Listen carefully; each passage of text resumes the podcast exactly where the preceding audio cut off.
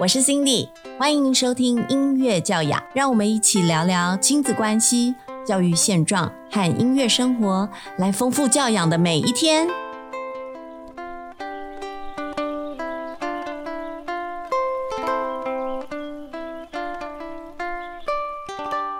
Hello 哈，欢迎收听音乐教养，我是 Cindy。今天我们要探讨的主题延续前两集实验教育的主题。今天我们要讲关于实验教育下看到孩子们的改变。我们一样跟李光举李校长来进行对谈。李校长好。各位听众午安。前两集我们探讨到那个台湾目前实验教育的发展现况哦。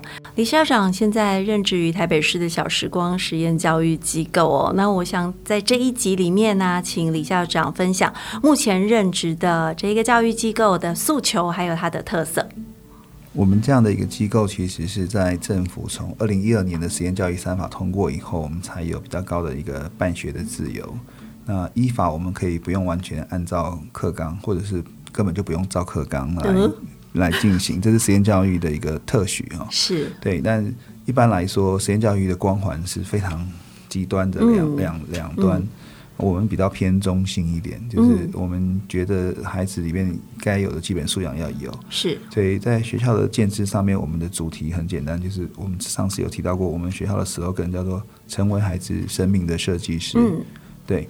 所以，对我们来说，我们就希望孩子能成为自己的生命的设计师，这件事情就会一一段的慢慢展开。嗯，那我们相信下一个阶段的孩子需要有两个能力，一个叫做呃所谓的软实力，嗯，好，例如说情绪、性格、内在驱力、情商、表达、沟通这种品格方面，对对对，思辨等等。那第二个就是他必须要有专业能力。嗯，那我称这样的东西用四个字来表达，叫内圣外王。嗯，好，就是所谓的内圣，就是对内有生命之属的能力，嗯，就是刚才提到的一些软实力。那第二个就是对外的这种生存的能力，嗯，所以呃，学校里面有两个概念，一个就是我们希望启动孩子的视野，是，然后透过他的勇气去探索他的生活，嗯，然后他就会长出像你现在看到的这种成长型心态啦，认识自己。那大概就是也随着刚才讲的内圣外王一块向内求，因为我们教育很少向内求，嗯，我们基本上都是向外探索，然后就去找到很多连接。可是那孩子的内在是什么？嗯，他能够成为一个有坚强意志力的人吗？嗯，在古代如果要呃能够念书的人，基本上都是国王啊，或者是这些诸侯的小孩。是。所以这些国王跟诸侯在设定他们的小孩成为接班人之前，他们都希望他们做几件事情，就是我刚才讲那四个字：内圣外王。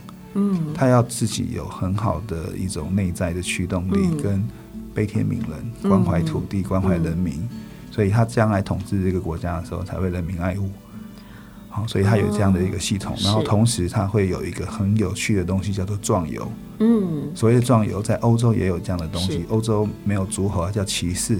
嗯，他有自己的城堡，有自己的领土。然后，所以当这些小孩在这个学习的过程里面，基本上都是私塾哈。然后成长的过程里面，到一个阶段，呃，我们叫做休业旅行，就是壮游的概念。是，他的老师会带他去他未来会统治的这块领土。嗯。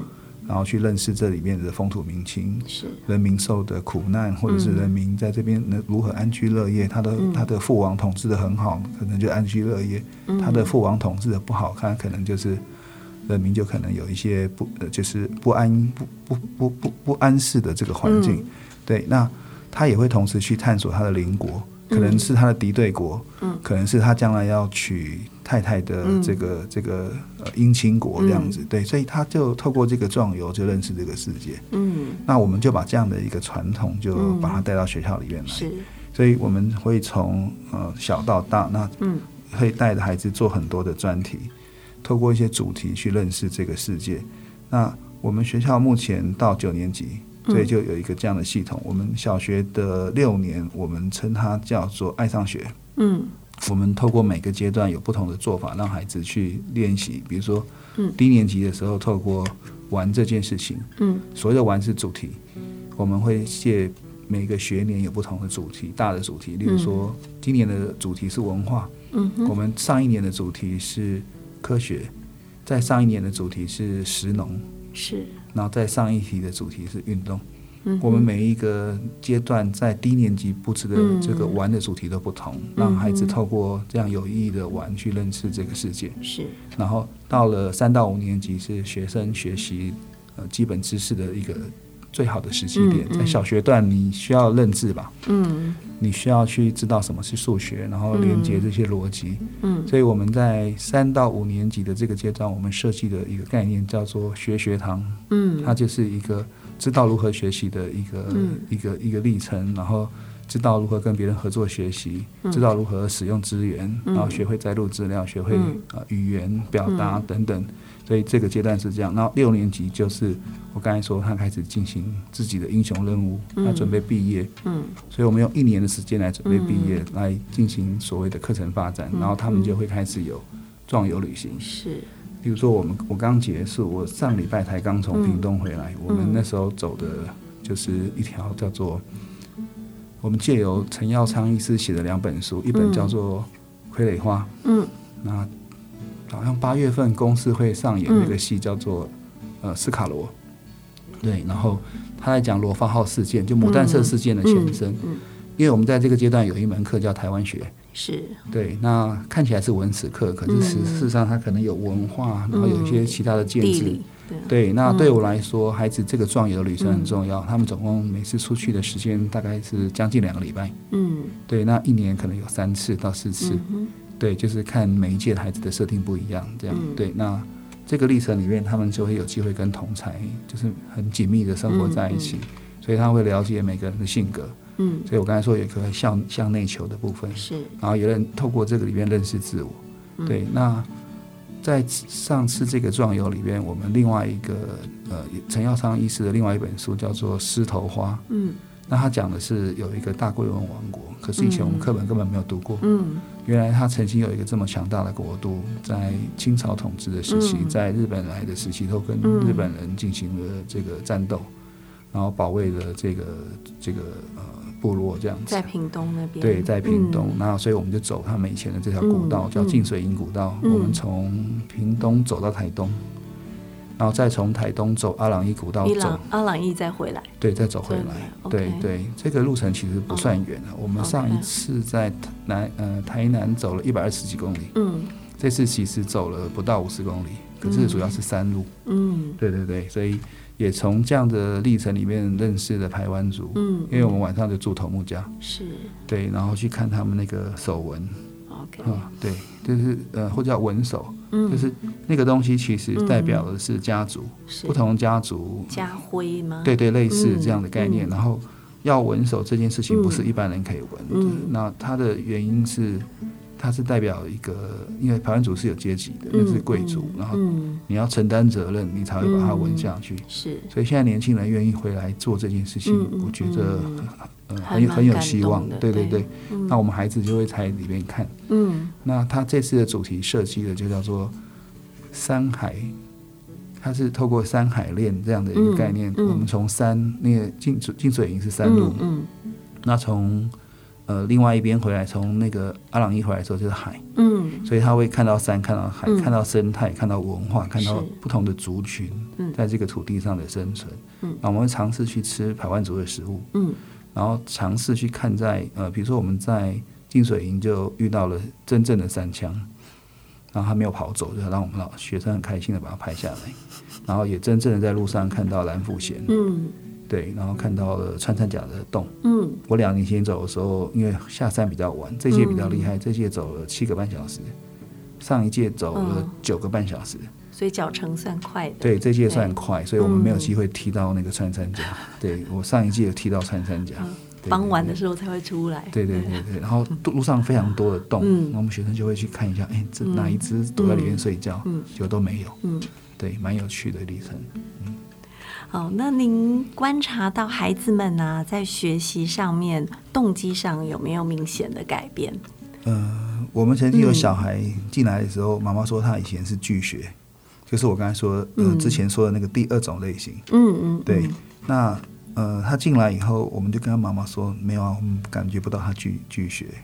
那妈妈也觉得很神奇，到底什么状况？也没有用特别的方式对待他，就是让他很快的进入班群，然后在班群里面，他大概那孩子大概一个礼拜左右，嗯，他在试读，嗯，试读完之后，他说我要继续试读，我不要回公校了，对，然后他后来就正式这样进来了，然后可是第二个礼拜的试读的时候，他就已经可以跟同学就是稳定了，对。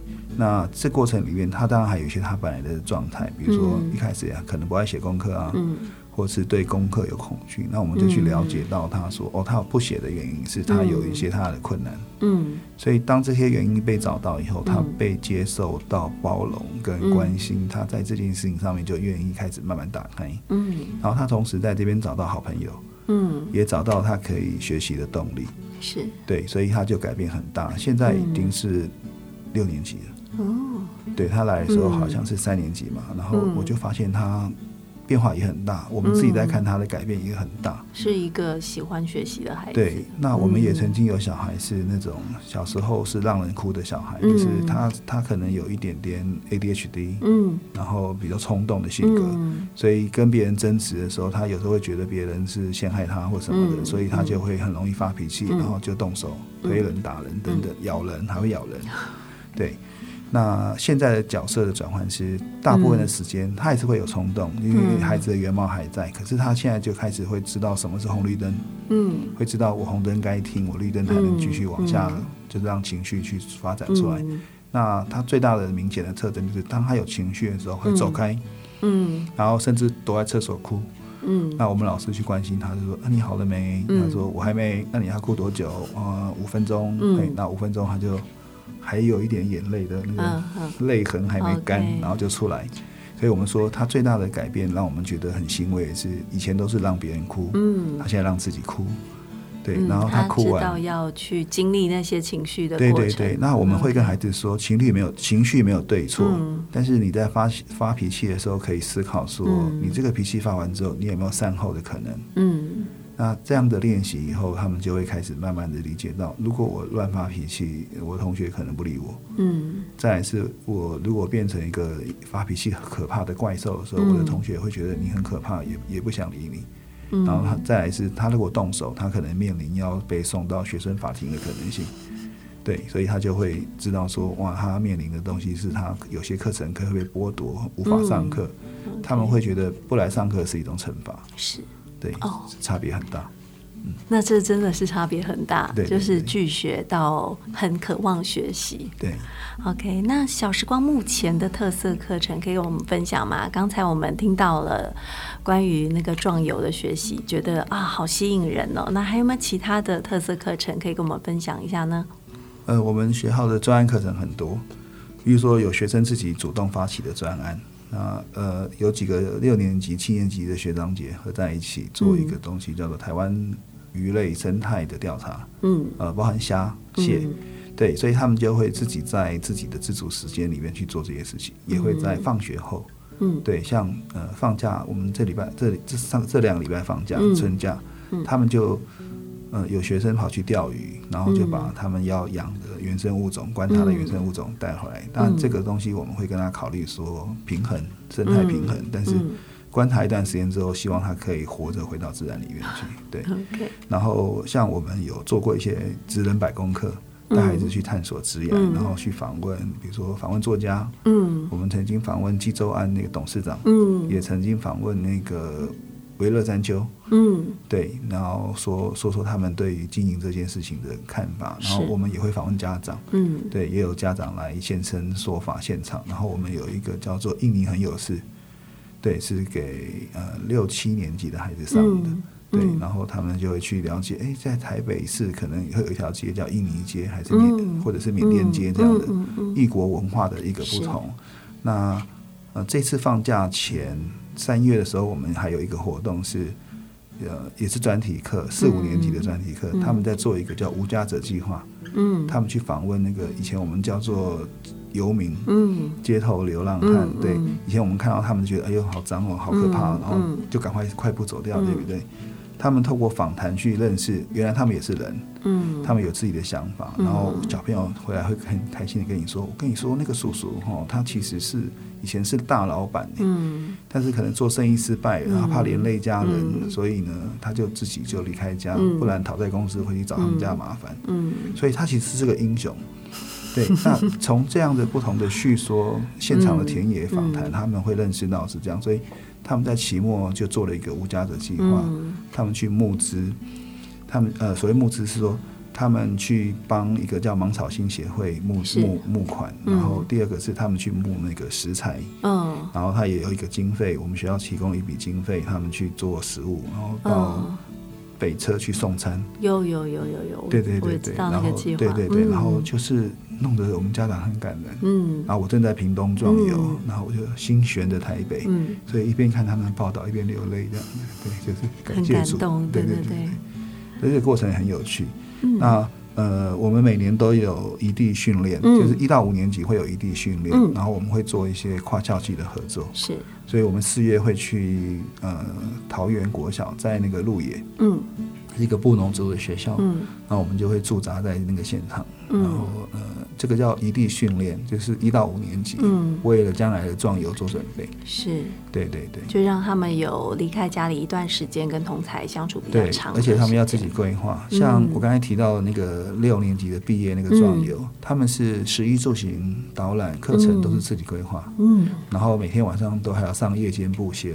那个旅程的那个对，然后自己写在对对部落格里面，所以你会在我们的部落格看到学生写的东西这样子，非常棒。对，那我想我们连续聊了三集关于实验教育，也初步的了解了小时光实验教育机构的特色。我想请李光菊李校长给我们家长一些建议哦，就是家长要选择实验教育的时候，嗯，需要做一些什么初期的心理建设吗？呃，我们早期带孩子到实验系统的时候，最容易面临的一个问题是，很多家长或者是很多亲朋好友会很关心说：“哎，你你囡仔是安怎小？伊是伊是无多读书，还是伊头壳有问题？所以你可以叫伊去读这款的实验学校。嗯，啊，伊很好拢伫算呢。嗯，拢无咧读书。会不会不能写字，看不懂对对对，他们就会这样说。那有可能。呃，对，那当然，实验教育的光环里面确实有一些伙伴，他们操作的方式是看起来比较没有课程结构的。嗯，呃，甚至可能没有足够的师资，这也是实验学校要面临的问题。嗯，然后。所以他们都非常筚路蓝缕的经营这个实验的系统。是。那对我们来说，家长在选择实验教育的时候，确实也是需要停看听。嗯。那呃，我们不是用品牌的概念来看，就是说他的那个教育理念是不是打动你？是对，那打动你之后，你要付出多少代价？嗯，我指的是你可能要付学费，或者是你可能要因为参与而需要去请假，甚至我们有听过很多家长因为参与这样的实验的过程，他最后也跳进来当老师。哦，就这是一个生生涯的转化的可能性。对，那当然有这样的过程。对，那呃，像我们是用考照的，就是学学校的老师是利用考试考进来的，但是。不是你想象的那个一般公校老师考试，我们是考现场实做，OK，它没有范围，嗯，抽题目之后就是做主题的，对对对，所以我们曾经有人缴了报名费，然后弃考，就是他说我们后来打电话追，就是回头追，对对对，对，那我们也有遇到过已经考进来了。然后他呃就是壮游，嗯，对，然后回来的当天帮你结算完这个经费，然后就跟你哭哭着，对，立刻请辞，对我都吓傻了。我说你在哭什么？他说我觉得压力好大哦，因为带孩子出门是啊，其实是，所以在实验学校里面，如果你要进入的话，我真的觉得是要花很大的力气去思考，说它是你要的类型嘛？嗯，然后第二件事情，那对家庭的冲击是什么？是。然后再来就是那呃，可能要透过一些，我在前面有提到过，你可能要去透过认识这个学校的家长，嗯，你比较容易清楚的知道说，哦，原来他们学校是这样子，嗯，然后大部分也会有一个官网，或因为局里要求我们这样做，哈，你会有个官网，或者你会有一个报道，但是它比较有出路，因为。那个叫做广告嘛，象业，对对对对对，是行销嘛哈，嗯。所以基本上你看到的东西大部分都是美好的所以我才会说问家长最准，嗯，然后加入一些平台，嗯，就是实验学校，比如说有。有在家自主学习这样的一个平台，有一些社团探对讨对，对对对对，嗯。那你从上面去看的时候，就会发现，哎，对大家对这个学校的评价跟探讨。对，嗯。像呃有一次夏家路在他的 podcast 上面嗯。有介绍说 Google 那个评价，嗯，我们现在万事问 Google 嘛，嗯对，是，所以 Google 上面嗯有些店家会有负评，嗯对不对？嗯？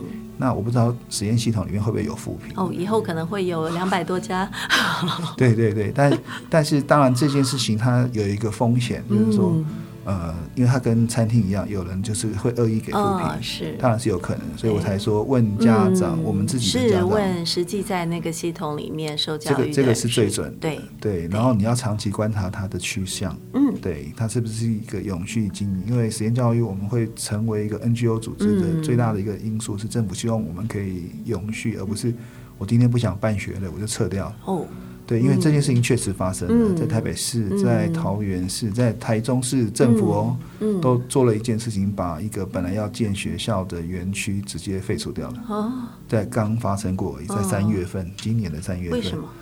呃，台中有个园区在丰嗯。诶、在丰原嘛，嗯。啊、不是东市，嗯。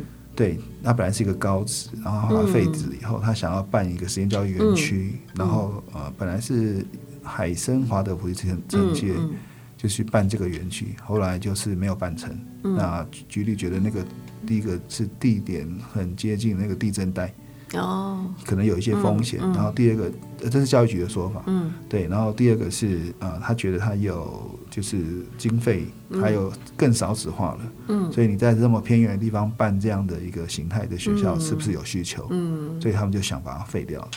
对，那嗯。根据亲子天下的调查，大概有三趴的实验教育的从事者，或者是机构，或者是单位，嗯。他们希望不要再继续办下去了，有三趴。，OK，对，那呃，陈一光的说法就是自学教父陈一光的说法，他是说有这三趴证明了一件事情，嗯。证明他们知道这种方式不适合办，或者是那你还有九十七趴是还在继续办学的嘛，嗯是。哈所以呃，这个门槛不是很高，比如说嗯团体共学，是，这个门槛不是很高，所以引无数英雄竞折腰，嗯，所以他很容易跳进来，但相对来说，要他持续下去，对你，你要思考永续的时候，有时候创业是这样，先创有了嘛，对。哦可是接下去要想，那如何让它永续，或者是扩大？那我们是需，要心力的，对对，嗯。那我们基本上有设定一个门槛，嗯。我们就不想要再上去了，，OK，对，因为就会失去实验的味道了，有可能的，对对对，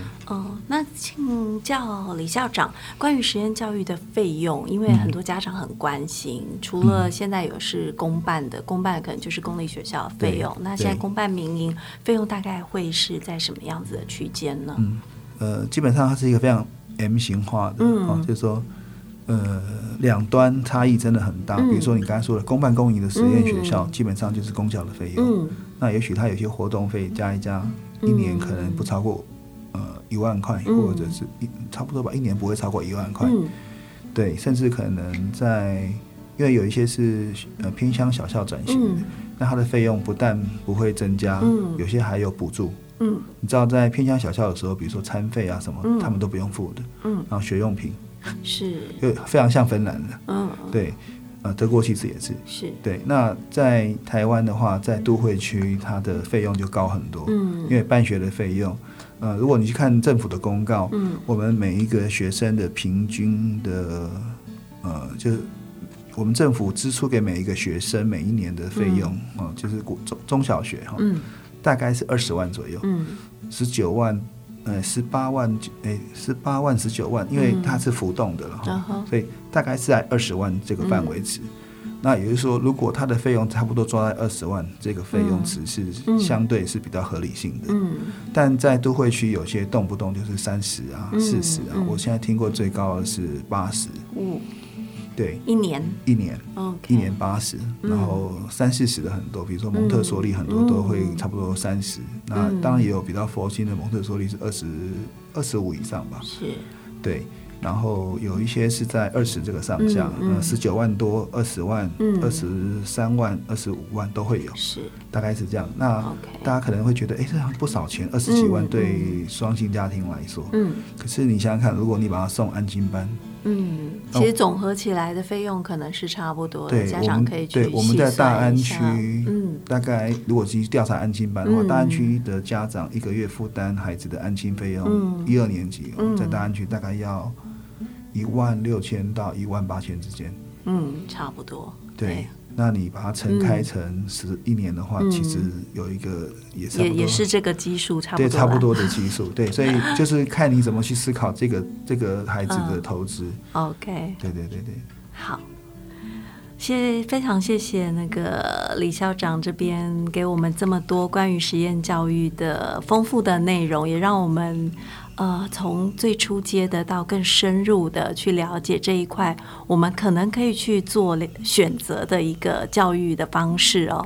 总结，我想请李校长呢，给我们不管是在体制教育内，或是在实验教育这两块徘徊的家长跟孩子，给他们一个建议好吗？嗯，呃，对我们来说，教育呢，就像我现在身上背的这个包一样。教育很简单，叫做教育无他，唯爱与榜样。嗯，不管你在体制内还是在体制外，嗯，那你其实回归到一件事情，就是所谓的教育的本质。我们为什么让孩子受教育？嗯，我们希望他成为一个真正的人。嗯，对。然后我们也希望他成为一个正直、勇敢，然后可以去面对未来生活的人。所以，这个教育的目的性找清楚以后，我们就会知道说，我们应该把孩子带到这个位置。嗯，那教育是一个。我们叫做灵魂工业，嗯，我们是用我们的灵魂去影响另外一群孩子的灵魂，用生命影响生命的对，所以最感最最感动的东西就是每一个孩子在发光发热的时刻，嗯，那你是是协助这个孩子去找到他天赋的人，这就是我们之所以还在这个位置上面继续努力不懈的一个最重要的一个原因。是，好，我们谢谢李光举李校长。跟我们分享了这么多，我们这一集的节目将进行到这边。如果您对于实验教育还有更多想要了解的，欢迎到我的粉丝专业音乐教养粉丝专业来留言。那我们今天的节目就进行到这边，谢谢大家，谢谢。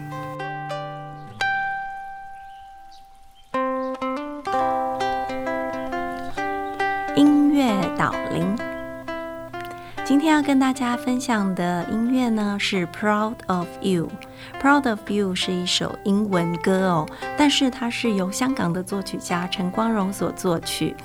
二零零二年是由冯基宇歌手所演唱的。